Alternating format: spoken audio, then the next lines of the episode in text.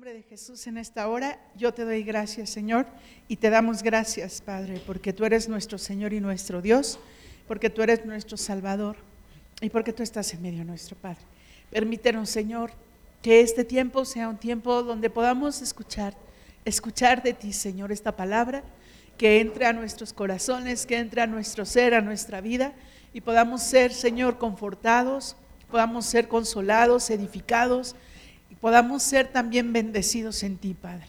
Exhórtanos si es necesario, Señor, para que nuestro corazón te busque. En Cristo Jesús. Amén. Amén.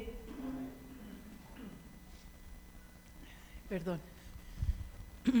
Yo les quiero pedir un favor muy grande.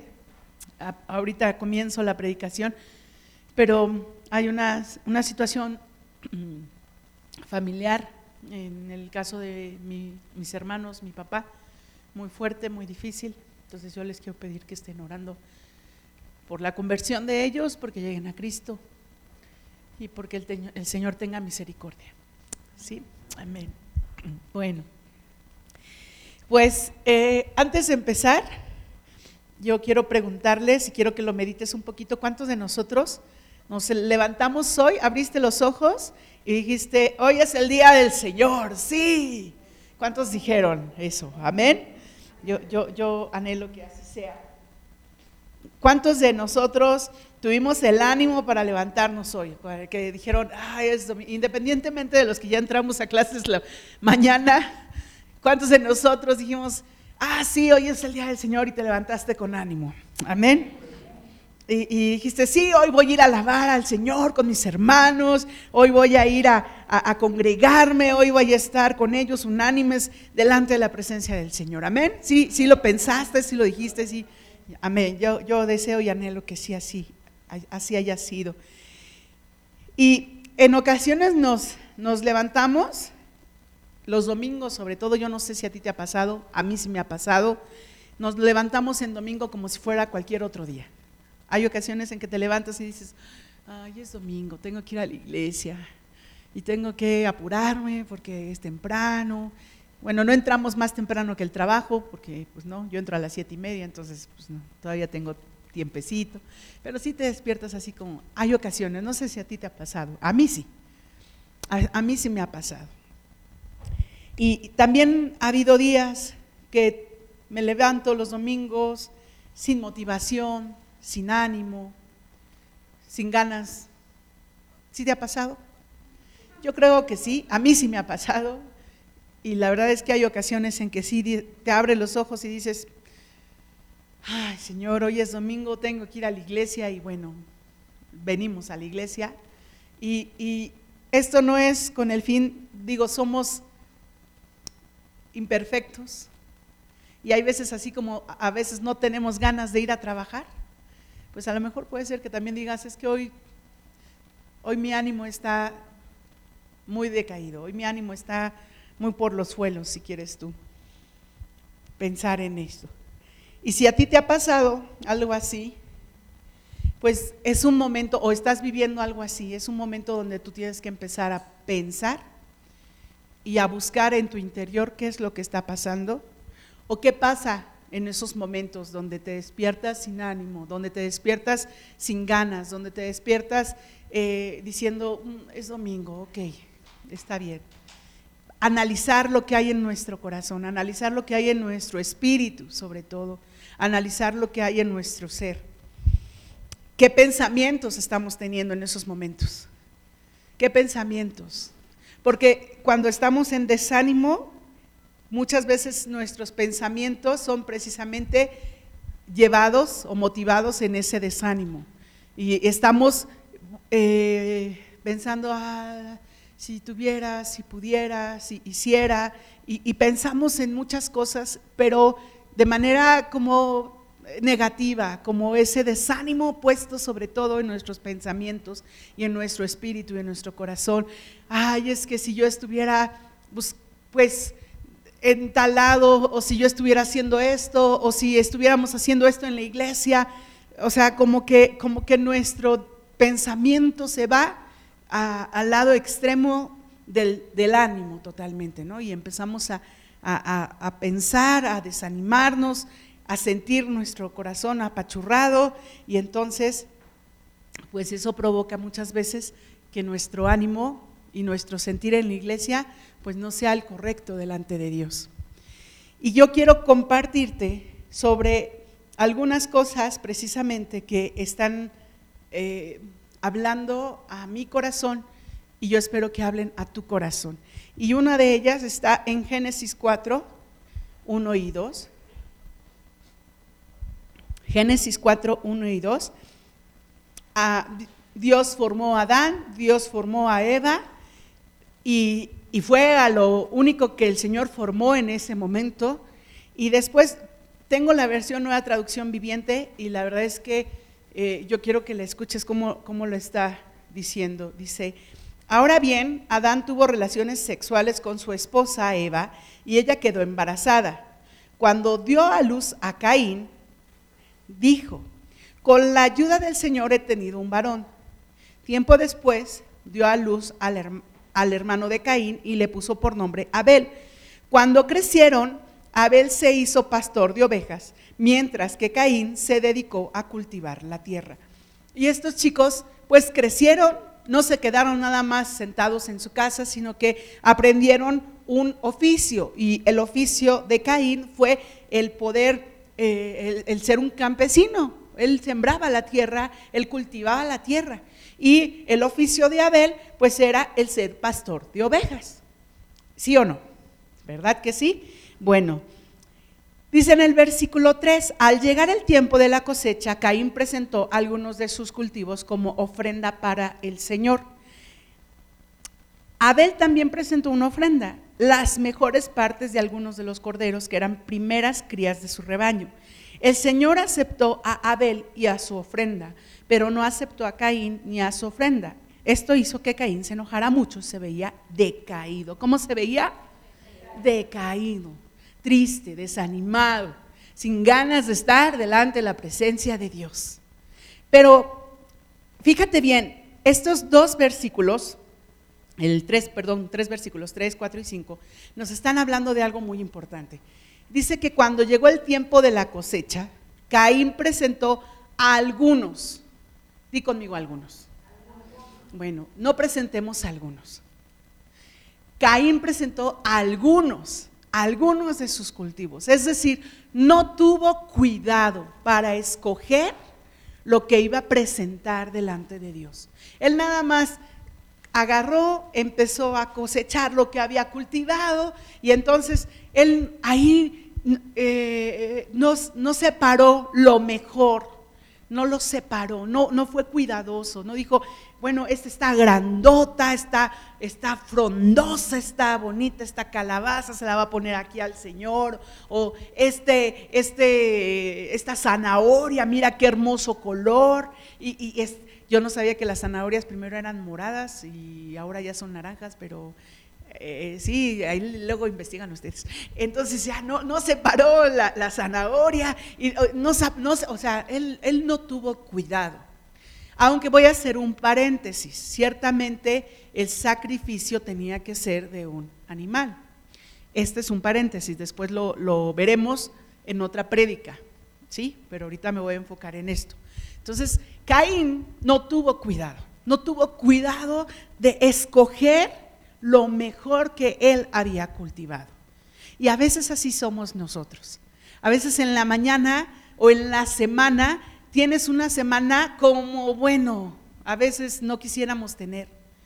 Y de esa semana no escogemos el tiempo especial para nuestro Señor, no escogemos el tiempo necesario para estar delante de Él, para buscarle, para que la semana sea un poquito más ligera, un poquito más tranquila, no tenemos ese tiempo, no elegimos ese tiempo especial para nuestro Señor.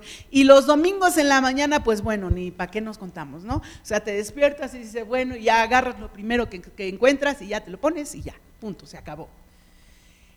Cuando eso nos pasa, nuestro corazón, nuestro ser, nuestro espíritu está desanimado, está decaído, está triste. Y no porque el Señor no nos haya elegido, porque por algo estamos aquí, ¿o no? ¿Estamos aquí? Estamos aquí y el Señor nos ha tomado y nos ha rescatado. Pero nuestro ser y nuestro corazón está decaído. Y entonces nos presentamos delante de Dios, así como Caín presentó su ofrenda, sin cuidado, sin cuidado, sin tener ese cuidado. A mí me gusta, y, voy a decir algo que las mujeres normalmente hacemos, yo no sé los hombres, a lo mejor algunos sí, pero las mujeres somos, y, no todas, algunas, somos de, ver qué nos vamos a poner y nos lo ponemos, yo no sé ustedes, pero a veces sí yo soy así, me lo pongo y no, no me gustó y voy y me lo quito, me lo pongo y voy y me lo quito. Entonces, es, es complicado elegir a veces lo que nos vamos a poner. Pero cuando lo hacemos nos sentimos especiales, nos sentimos bonitas, ¿a poco no? Entonces, de la misma manera, el Señor quisiera que eligiéramos lo mejor de nosotros para estar delante de Él. Lo mejor de nosotros para estar delante de Dios. Y dice después aquí, Abel también presentó una ofrenda, las mejores partes de algunos de los corderos que eran primeras crías de su rebaño. Fíjate bien cómo estas palabras nos dicen todo. Las mejores partes de algunos de los corderos que eran primeras crías de su rebaño. No escogió a cualquier animalito. No escogió al primero que salió y a lo mejor no salió de la manera, o sea, con algún, tuvo algún defecto el animalito, vaya, sino que él estuvo observando. ¿Cómo estuvo? Observando. Fíjate bien, Abel observó, eligió y preparó con cuidado. Abel observó, eligió y preparó con cuidado. Él lo hizo de esa manera. Y él vino delante del Señor y dio su ofrenda. Y su ofrenda fue aceptada porque tuvo el cuidado porque tuvo el cuidado. Tengamos el cuidado de lo que estamos ofreciendo al Señor. ¿Qué estás ofreciendo? Estamos ofreciendo nuestro tiempo, estamos ofreciendo nuestro espacio, estamos ofreciendo nuestro corazón, estamos ofreciendo nuestro ser, estamos ofreciendo nuestra vida. ¿Qué estamos ofreciendo? O nada más estamos ofreciendo pequeñas áreas de nuestro corazón, pequeñas áreas. Sí, Señor, esta área sí te la entrego, aquí está, pero esta área no, espérate tantito porque todavía no la puedo entregar. O sea, ¿qué estamos ofreciéndole al Señor? ¿Qué estamos dándole?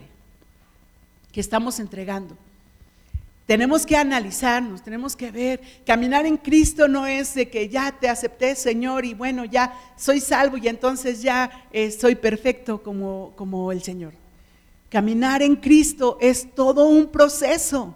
Y ese proceso nos lleva a tener cambios, ese proceso nos lleva a tener una transformación en nuestro corazón, a ver las cosas de una manera diferente, a no estar viendo las cosas como el mundo las está viendo. A lo mejor las ve, si tú te juntas con gente pesimista o has estado con gente pesimista, e, es muy triste ver cómo hablan, es muy triste ver cómo, bueno, escuchar más bien, escuchar cómo hablan, escuchar cómo están diciendo las cosas, cómo eh, todo es tragedia. Pero esto no quiere decir que te vas a ir con la gente optimista y ya vas a escuchar cómo son ellos, porque a veces exageran, sino vas a tener el equilibrio en el Señor para poder ver las cosas.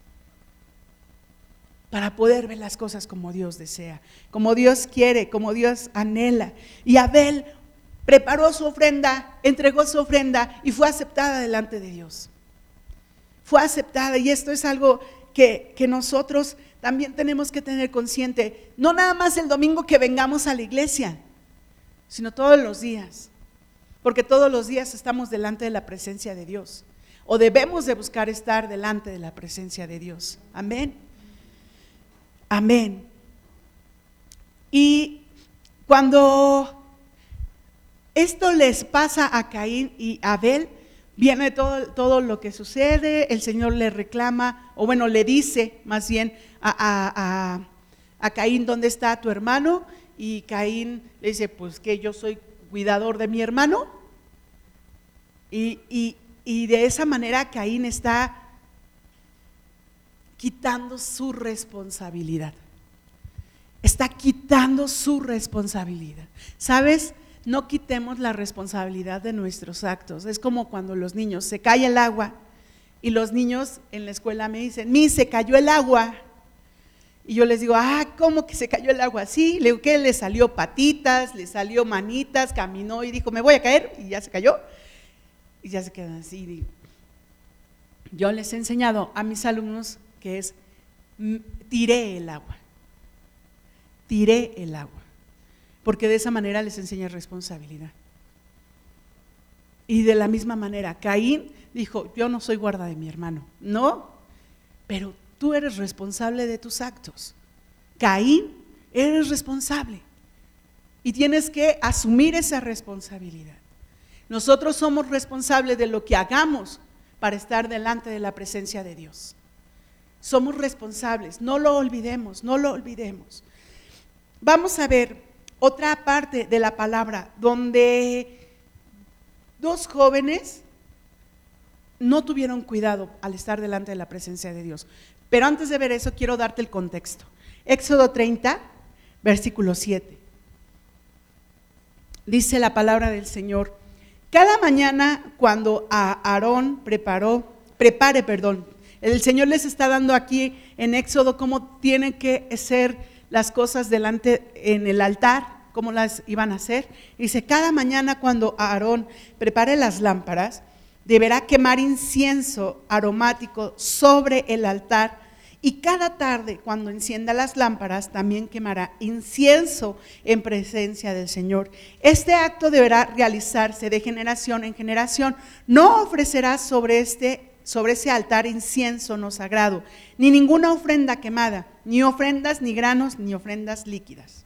El Señor le está dando una instrucción muy especial a Moisés de lo que tienen que hacer Aarón y sus sacerdotes. Pero cuando los sacerdotes empiezan ya a hacer su labor, sucede algo que no era lo correcto de lo que Dios les había dicho, y es el Levítico 10. Levítico 10, 1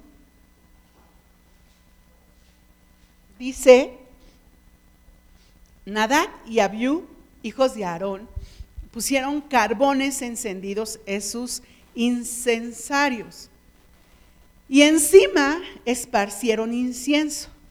De esta manera desobedecieron al Señor al quemar ante él un fuego equivocado, durante al que él había ordenado.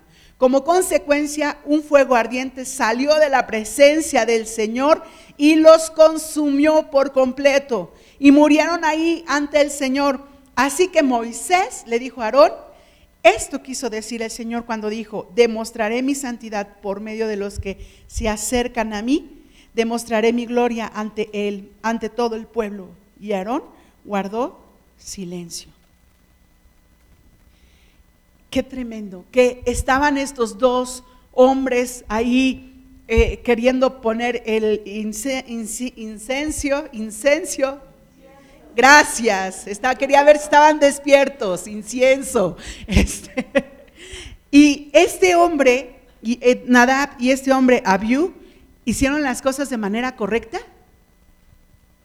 No. El Señor ya les había dicho con anterioridad, que cuando prepararan las lámparas tenían que quemar el incienso aromático sobre el altar. Y ellos no lo hicieron sobre el altar.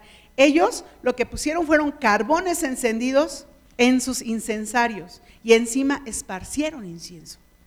Lo hicieron de manera incorrecta, se presentaron delante de Dios de manera incorrecta. Estaban ellos queriendo hacerlo a su manera, a su modo de, la manera como ellos dijeron, pues así lo vamos a hacer para más rápido, porque luego así somos, ¿a poco no? Lo vamos a hacer así para más rápido, vamos a orar así para más rápido, vamos a hacer esto para más rápido. Y ellos lo quisieron hacer de esta manera, para más rápido. Pero, oh, sorpresa, fuego salió de la presencia del Señor, ¿te imaginas eso? ¿Qué impacto? Fuego salió de la presencia de Dios y estos hombres cayeron ahí muertos. ¡Qué impacto! Pero el Señor les había dado una instrucción, el Señor les había dicho cómo. El Señor les había dicho, mira, no vas a hacer las cosas a la manera que tú estás acostumbrado o como tú quieres. Vamos a hacer las cosas en un orden. Y estos hombres lo hicieron como quisieron, lo hicieron como quisieron y, y así salieron las cosas. Fueron consumidos por el Señor. Consumidos por el Señor. Y qué difícil, qué difícil ha de haber sido para Aarón ver ahí a sus hijos tirados. Pero dice la palabra aquí, Moisés le dice que el Señor dijo, demostraré mi santidad por medio de los que se acerquen a mí. Y, cuando nos acercamos a Dios, pues muchas veces nosotros venimos de una manera, de, una forma en nuestro corazón, pero estos hombres ya tenían que venir de, manera limpia, de manera santa, deberían, deberían de haberse acercado con un corazón limpio y no con las intenciones de hacer las cosas a su manera, no con las intenciones de querer hacerle manita de puerco al Señor. Porque a veces, a veces somos también así. Yo quiero que se haga esto, Señor, y te ofrezco tanto, o te doy tanto, o quiero esto, otro. Pero el Señor no quiere las cosas a nuestra manera, la quiere de tal manera que haya un orden. Que haya un orden. Y es importante, Dios es un Dios de orden. Ayer estaba viendo, ¿cuántos de ustedes han visto, em, ¿cómo se llama ese programa de Big Bang? La teoría del Big Bang. ¿Cuántos han visto la teoría del Big Bang? Donde sale Sheldon, ¿no? Bueno, de ahí salió otra serie donde sale Sheldon chiquito. Es, un niño. Y yo estaba viendo ayer un video, una parte de ese video, no quiere decir que yo vea esas series. No, no, me, no, me, no me sacrifiquen tan feo, espérense tantito. Y salió la serie, eh, digo, perdón, ese video de ese pequeño, cuando era niño, es uno, se supone que ese niño es muy inteligente, eh, tiene un, eh, IQ, bueno, sobresaliente, eh, sabe muchas cosas y todo. Y está con su mamá, su mamá sí era creyente en la serie, el personaje, pero él no, Sheldon no era creyente. Y Sheldon empezó a decirle a su mamá, mamá, ¿sabías que la gravedad tiene esta la miden y, esa medición de gravedad es la indicada y la correcta para que el universo no se haga como una pelota. Y la mamá volteaba a verlo así como, ¿qué me quieres decir, Shell? Y le vuelve a decir, mamá, la gravedad tiene la cantidad correcta para que el universo no se disperse y salgamos todos disparados. Y la mamá sigue viendo al niño así como que, ajá, o sea, ¿qué me quieres decir?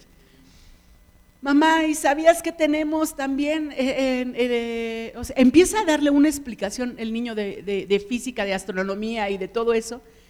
Y le dice la mamá, o sea, no entiendo qué me quieres decir con todo esto. Y dice, mamá, o sea, y le dice la mamá, y si tú no crees en Dios, mamá, la ciencia ha comprobado que todo hay una perfección y en esa perfección debe de existir algún creador. Y Dios es un Dios de orden. Creó las cosas en orden. Si no estaríamos ahorita disparados en Marte, en Saturno y en Júpiter y ve tú a saber en dónde, porque a lo mejor ya ni existiríamos. Dios es un Dios de orden. Y en ese orden mantiene este planeta, gracias a Dios. Nos mantenemos en este planeta, caminamos en este planeta y podemos ir y venir en este planeta. ¿Por qué? Porque existe ese orden. Y hablaba este niño de leyes, de leyes de física, de, leyes que a lo mejor para yo me quedé así y dije, no, pues tendría que meterme y profundizar mucho en eso para poderlo entender completamente. Pero lo que, lo que explicaba el niño era sencillo. En toda esta creación que Dios hizo, hay un orden. Porque en esto que el Señor nos pide que estemos no había un orden, no debería de haber un orden, según el hombre. Había y debía y debe de haber un orden. ¿Cómo nos estamos presentando delante de Dios? Presentémonos en ese orden.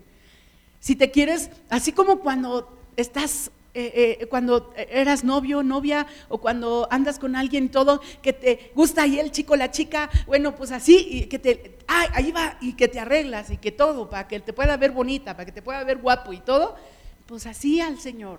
Enamorámonos, enamorémonos más de Dios. Enamorémonos más de Dios. cada día, cada día. Y, y eso de que el amor se acaba, sí se acaba, pero cuando no estás cerca de la persona todos los días. Porque sí es cierto, la gente se aleja de Dios. Y se aleja de Dios porque no le está buscando todos los días. No está buscando todos los días la presencia de Dios. ¿Cómo está tu corazón? Piénsale, ¿cómo está? ¿Está, está encendido? ¿Está lleno de fuego? Está con, me, gustó mucho la oración de Cris, orando y diciendo gracias porque porque ese fuego se está sintiendo de nuevo en mi corazón. Pero para ello, Cristo tuvo que sentarse, pensar, analizar, darse cuenta de lo que estaba haciendo y sucediendo en su corazón para que esto pudiera surgir de nuevo esa llama. Y de esa misma manera, en un matrimonio es lo mismo. Hay que analizarse, hay que verse cómo estoy, cómo ando, cómo, cómo voy con mi esposo, con mi esposa, cómo, cómo estamos. Porque esa llama sí se apaga, sí se acaba. Eso de que donde hubo fuego, cenizas quedan, eso, eh, eso no es aquí. Eso no.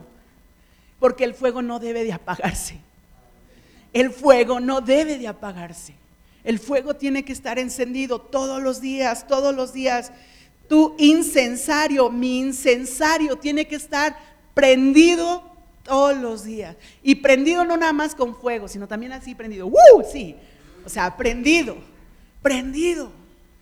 ¿Por qué, ¿Por qué nos prendemos en, en cosas que, que, no son tan necesarias o que están en el día a día? ¿Cómo nos prendemos? Yo, por ejemplo, en un partido de básquet, y si no pregúntenle a mi familia, o sea, grito y, y sí, y córrele y pásala y tírale. Y me, ahora sí como me prendo. Pero, pero o sea, estoy dando mi ejemplo, vaya, yo quiero que tú pienses en lo tuyo. Aquí en el Señor, ¿cómo, cómo? ¿Por qué no voy a gritar? ¿Por qué no voy a alabar a Dios? ¿Por qué no voy a exaltarle? ¿Por qué no voy a aplaudir? ¿Por qué no? Ah, ya no puedo danzar como antes, pero también les pido que oren por mi otra rodilla porque, porque también ahí hay una situación. Entonces, digo, ya no puedo estar brincando, pero ¿por qué no voy a aprenderme? ¿Por qué no voy a levantar ese incensario delante de Dios. Si me, si me, si me, si me oyen, amén, amén. Fíjate bien, cuando estos dos hombres se acercan al Señor, ciertamente ah, cometen un error, hacen algo indebido y pues bueno, son consumidos. Y bendito Dios por nuestro Señor Jesucristo porque hoy podemos acercarnos al trono de gracia, cómo venimos, cómo estamos, pero hay algo bien importante. Dice Romanos 5.1. Vámonos hasta Romanos. Dice, justificados pues por la fe, tenemos paz para con Dios por medio de nuestro Señor Jesucristo, por quien también tenemos entrada por la fe a esta gracia en la cual estamos firmes y nos gloriamos en la esperanza de gloria de Dios. Puede ser que vengamos mal, peor que una chinche, si tú quieres, puede ser que vengamos muy, muy mal. Pero habla algo aquí, la palabra, fe. Fe. Puede ser que vengo con el corazón roto, vengo con el corazón destrozado, vengo con la tristeza encima de mí, vengo con la situación más fuerte que puedo tener y de verdad así vengo.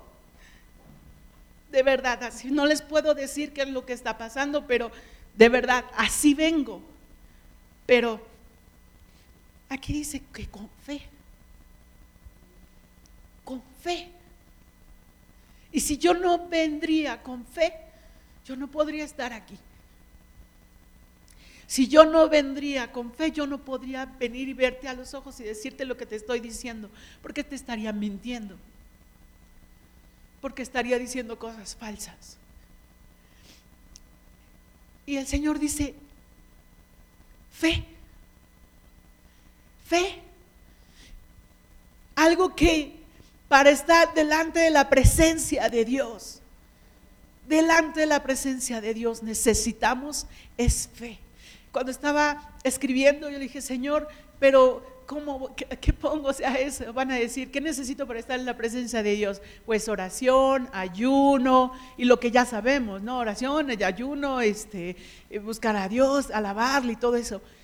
Pero el Señor me fue llevando de tal manera que dije, Dios, gracias, porque ciertamente tú, tú nos muestras cosas nuevas. Y yo aquí puedo venir delante de la presencia del Señor con mi corazón roto, con mi corazón destrozado, con la situación encima, pero si tengo fe, el Señor escucha. El Señor oye. El Señor nos respalda. El Señor nos fortalece. El Señor nos muestra cuál ha de ser el, camino que hemos de tomar, la decisión que hemos de tener, por dónde nos vamos a dirigir. Fe. Y, yo dije, Señor, gracias, porque ciertamente Él hace que esa fe crezca. Dice Hebreos 11, 4. Y, de verdad Dios es hermoso. Dice, Dice, por la fe, Abel ofreció a Dios más excelente sacrificio que Caín. Fíjate cómo nos dice esta palabra que una cosa fue lo que hizo Caín con sus verduras, otra cosa fue lo que hizo Abel con sus animalitos, pero ¿qué fue? Abel con sus animalitos, Caín con sus verduras, en la ofrenda que entregaron al Señor. ¿Sí? ¿Ok? Ok. Pero aquí hay algo que nos muestra el Señor de una manera espectacular. Mira, sí, ofrecieron los dos sacrificio. Abel lo ofreció con más cuidado. ¿Sí? Ok. Pero dice aquí que Abel por la fe ofreció a Dios más excelente sacrificio que Caín. Por la fe. La fe. La fe nos tiene que mover, la fe nos tiene que llevar a la presencia de Dios, la fe nos tiene que mostrar, o más bien nosotros tenemos que mostrarla al Señor, esa fe, esa fe. Dice, por lo cual alcanzó testimonio de que era justo, dando Dios testimonio de sus ofrendas. Y muerto, aún hablaba por ella. Por la fe Enoch fue traspuesto para no ver muerte y no fue hallado porque lo traspuso Dios y antes que fuese traspuesto tuvo testimonio de haber agradado a Dios. Y dice el siguiente versículo, pero sin fe es imposible agradar a Dios porque es necesario que el que se acerca a Dios crea que le hay y que es galardonador de los que le buscan con fe, con fe. Sí, Señor, vengo con todo el corazón aquí hecho bolas y con toda mi mente y mis problemas y todo, pero con fe, con fe, con fe. Sin fe es imposible agradar a Dios. Sin fe es imposible agradar a Dios. Vengamos con fe. Presentémonos delante de Dios con fe. Vengamos como vengamos delante de Dios con fe. El Señor es el que hará la obra. El Señor es el que tomará dirección de todo, problema, situación, circunstancia. Y Él es el que hará. A veces estamos como estos hombres que leímos en el Éxodo, que querían hacer a fuerzas ellos su, manera de, adorar ahí al Señor con, el, con todo el incienso, ¿sí? y con todas las cosas que querían hacer. Pero, pero Dios dice, a ver, mira, hay un orden. Y Dios pone orden en nuestra vida, Dios pone orden en nuestro corazón, Dios pone orden en nuestros pensamientos si no tuviéramos fe, los problemas más complicados y más difíciles yo creo que no nada más nos, nos robaría nuestra paz, sino que además viviríamos en toda la angustia que nunca hemos experimentado. Porque ya estamos en Cristo. A lo mejor viviríamos una angustia más fuerte de la que vivíamos cuando todavía no eh, conocíamos al Señor. Pero esa fe nos lleva precisamente a tener esa paz y a estar confiados en lo que Dios hará. Y a lo mejor la decisión no nos va a gustar, a lo mejor las cosas que va a tomar el Señor y que va a hacer no nos van a agradar. Tú no estás para saberlo, ni yo para contártelo, pero te decía de mi rodilla, otra vez mi rodilla, no la que me operaron, ahora la otra. Y no es que Dios dijo, ah, ahora se va a lastimar esta muchacha, no, ahí fue una negligencia mía. Pero yo estoy segura que Dios está tomando esto para tener orden en mi vida, para que yo esté en orden en mi vida. Y no es que esté desordenada, tampoco me juzgues y haga cosas que... No, hay cosas que el Señor quiere corregir en mí. Hay cosas en mi corazón que quiere corregir el Señor. Y yo creo que en cada uno de nosotros. Pero con fe será posible. Con fe. Es con fe. La fe mueve montañas. Amén. Dice Isaías 55, 6 y 7, buscad a Jehová mientras pueda ser hallado, llamadle en tanto que esté cercano. Deje el impío su camino y el hombre inicuo sus pensamientos, y vuélvase a Jehová, el cual tendrá de él misericordia, y el Dios nuestro, el cual será amplio en perdonar. El siguiente punto para poder estar delante de la presencia de Dios es buscarle. Tengo fe, pero si no busco, pues no tiene caso mi fe. Busquemos a Dios. Busquemos a Dios. ¿Cómo lo busco? Pues búscalo como, como Dios te muestre. No vas a ir a buscarlo como cuando se te pierde una persona en el centro comercial y andas pues a lo mejor y sí, pero en tu interior, en tu corazón, porque a lo mejor en tu interior y en tu corazón hay un centro comercial con tantas cosas que has olvidado al Señor. Necesitamos buscar a Dios, necesitamos buscarle mientras pueda ser hallado, porque va a haber un día donde no va a ser hallado. Y no porque no esté presente, sino porque ya no va a haber la posibilidad de poderle buscar. Simplemente cuando una persona fallece, ya no puede buscar a Dios. Cuando una persona fallece, ya no puede buscarle, porque ya no tiene su voluntad en su cuerpo, ya no tiene su mente despierta, ya no tiene su ser despierto. Mientras pueda ser hallado, tenemos que buscarle, tenemos que llamarle, tenemos que buscarle, tenemos que llamarle.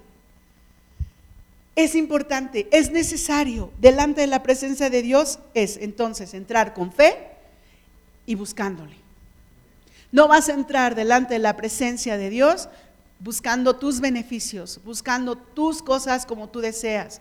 Es buscándole a Él, buscándole a Él. Hay veces en que estamos, y a mí me ha pasado, hay veces en que estamos aquí en la alabanza y todo, y de repente eh, me acuerdo de algo eh, del trabajo, o me acuerdo de algo de la casa, o que tengo que hacer esto. y de verdad es, a ver, ubícate, estás delante de la presencia de Dios. Así, así me regañó yo, vaya. Es, a ver, ubícate. Estás delante de Dios. Alábale a Él. Deja todo lo demás ahorita. Eso después lo harás. Debemos de, tener nuestras prioridades y buscar a Dios prepararnos correctamente para estar delante de su presencia, porque eso nos va a llevar a experimentar de una manera especial, sublime y celestial el poder estar delante de Dios. Y ya vimos que es fe, ya vimos que es buscarle, pero también aquí en esta palabra dice que le llamemos, le llamemos, llámale, llámale. ¿Cuántos de nosotros estábamos lejos de Dios y le hablábamos a Dios. Y aún en esa lejanía, Dios nos escuchó y tuvo misericordia. ¿Cuántos de nosotros? Yo me acuerdo, era, tenía 19, 20 años. Yo me acuerdo dentro de la religión cómo le, le hablaba a Dios, cómo le buscaba, cómo a los 13 años hice una oración, 13, 12 años, que, que la verdad yo le dije así al Señor, no sé si existas o no, no lo sé, dentro de todos los problemas existenciales que tienen los jóvenes y además los problemas añadidos. Y le dije al Señor, no sé si existas o no, lejos, lejos de Él. Él me escuchó. Él me escuchó. Llamémosle, llamémosle. Dice el Salmo 4, versículo 1. Y David le decía, respóndeme cuando clamo a ti, oh Dios. Tú, que me declaras inocente, libérame de mis problemas, ten misericordia de mí y escucha mi oración. Escucha mi oración, Señor. Tú que estás y diste a tu Hijo por mí y me has tomado ya como inocente. Y no porque lo seamos, sino porque esa gracia y esa misericordia nos cubre. Y el Señor nos llama y, el Señor nos, nos escucha, el Señor tiene misericordia y responde nuestra oración, pero lo vuelvo a decir, no como nosotros deseamos o anhelamos, sino como Dios desea, como Dios anhela, como Dios quiere. Eso es algo que tenemos que tener consciente, porque cuando no nos salen las cosas, alguna vez yo creo que sí. ¿Alguna vez has visto algún niño haciendo berrinche porque no le dieron las cosas como quiso? Bueno, pues así a veces nosotros cuando Dios no nos da las cosas como queremos. Pero eso no quiere decir que Dios no nos escucha, que Dios no tiene misericordia, que Dios no es eh, no nos eh, demuestra su amor. Eso quiere decir que Dios está guardándonos de otras cosas. Que Dios está cubriéndonos de otras cosas, que Dios está haciendo que nuestra vida no corra el riesgo que podría correr si lo hacemos como nosotros queremos. Dice Lucas 5:32, no he venido a llamar a los que se creen justos, sino a los que saben que son pecadores y necesitan arrepentirse. El Señor nos ha llamado a cada uno de nosotros, pero nos ha llamado para qué? Para que vengamos a Él arrepentidos arrepentidos. Por eso dice, no he venido a llamar a los que se creen justos. Él ha llamado, Él nos ha llamado a nosotros, porque Él ha respondido. Él ha respondido a la oración de alguien que, estuvo clamando, llorando por ti y por mí para venir a los pies de Cristo. Él estuvo escuchando a esa persona. Y por eso cuando dice que en el Salmo 4.1, respóndeme cuando clamo a ti, el Señor estuvo escuchando a esa persona. Y doy gracias a Dios por esas personas que han orado por nosotros y que nos han permitido que esas oraciones sean escuchadas en los cielos para que tú y yo estemos aquí y nuestra vida sea transformada y cambiada. Podamos venir delante del Señor. Entonces ya vimos que es con fe, ya vimos que es buscarlo, buscarlo con sinceridad, buscarlo con todo nuestro corazón. Y también ya vimos que es llamarle, llamarle, llamarle. ¿A quién vas a llamar? ¿Al 911? ¿A quién vas a llamar? Al Señor. ¿A quién vas a buscar? Al Señor. La situación que estamos viviendo a lo mejor de manera personal, de manera eh, eh, eh, particular, a lo mejor dices, no, pues es que yo ahorita no tengo tantos problemas, pero tenemos problemas. Tenemos situaciones y tenemos circunstancias. Y a veces yo pienso en, en cosas, yo no sé por qué, pero a veces soy, le digo al Señor, Señor, no sé por qué me hiciste tan emocional. Y a veces pienso en las personas que están viviendo una situación difícil y pienso en su dolor y a veces eso me hace pensar a mí que esa persona está más, eh, más mal en el sentido de más de dolor, de tristeza, de aflicción, que lo que yo estoy viviendo.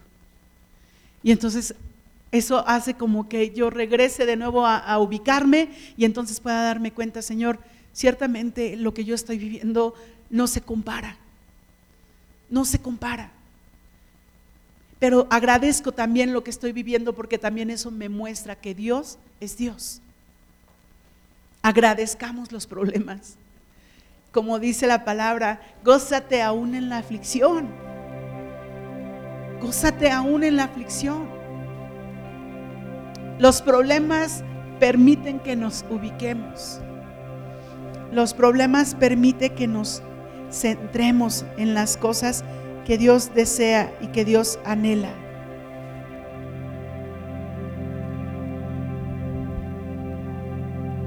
Fíjate, Caín, cuando el Señor habló con él y le dijo, ¿dónde está su hermano? Caín mostró tanta arrogancia en su corazón y tanta soberbia. Él, él, no, él no fue humilde para reconocer su error, para reconocer su pecado y para reconocer que había hecho mal. Él fue arrogante. Él fue arrogante. Él dijo, yo no soy quien para cuidar.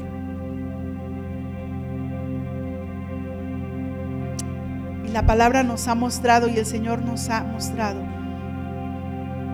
Y aquí en Lucas lo hemos leído, que el Señor llama a aquellos pecadores que necesitan arrepentirse. ¿Desde cuándo existe el pecado? Ya lo vimos. Aún antes de Caín, con Adán y Eva. Siglos y siglos y siglos. Pero aún desde ahí, el Señor viene por aquellos que necesitan arrepentirse. Por aquellos que necesitamos arrepentirnos. Por aquellos que necesitamos buscar de Dios. Aquellos que necesitamos estar en la presencia del Señor. Con esa fe. Buscándole. Llamándole. Así como el aire para que podamos respirar. No somos nadie sin Él. Observa alrededor, observa a la gente, observa a aquellos que no tienen a Dios. No son nada sin el Señor. Aún la gente más poderosa, aún la gente más rica, aún el Tesla, aún, como se llama, no sé cómo se llama el Señor, aún la gente más poderosa, no son nada sin Dios. Tienen dinero, sí. Y después de este mundo, ¿qué van a tener? Tienen poder, sí. Y después de este mundo, ¿qué van a tener? Tienen autoridad, sí. Y después de este mundo, ¿qué van a tener? Nosotros no apuntamos a lo terrenal. Nosotros apuntamos a lo celestial. Nosotros tenemos que poner nuestra mirada en el Señor.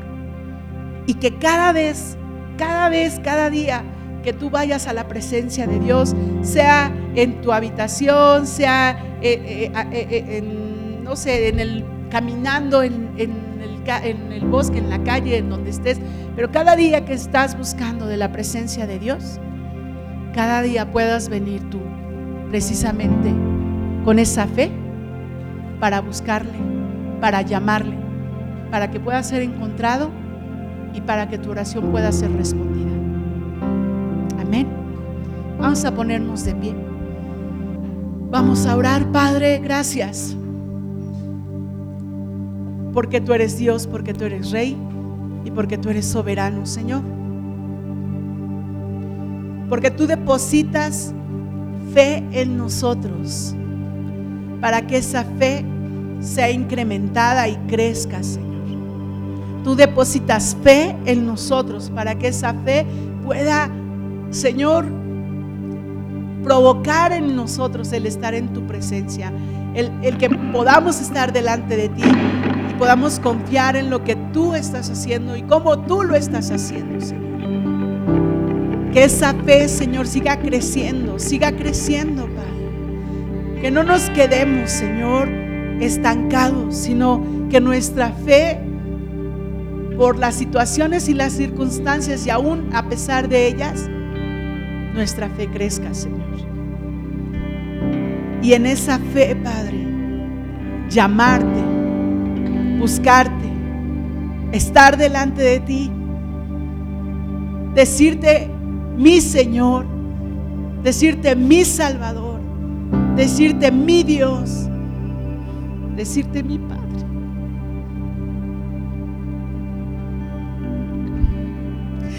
Decirte mi Padre.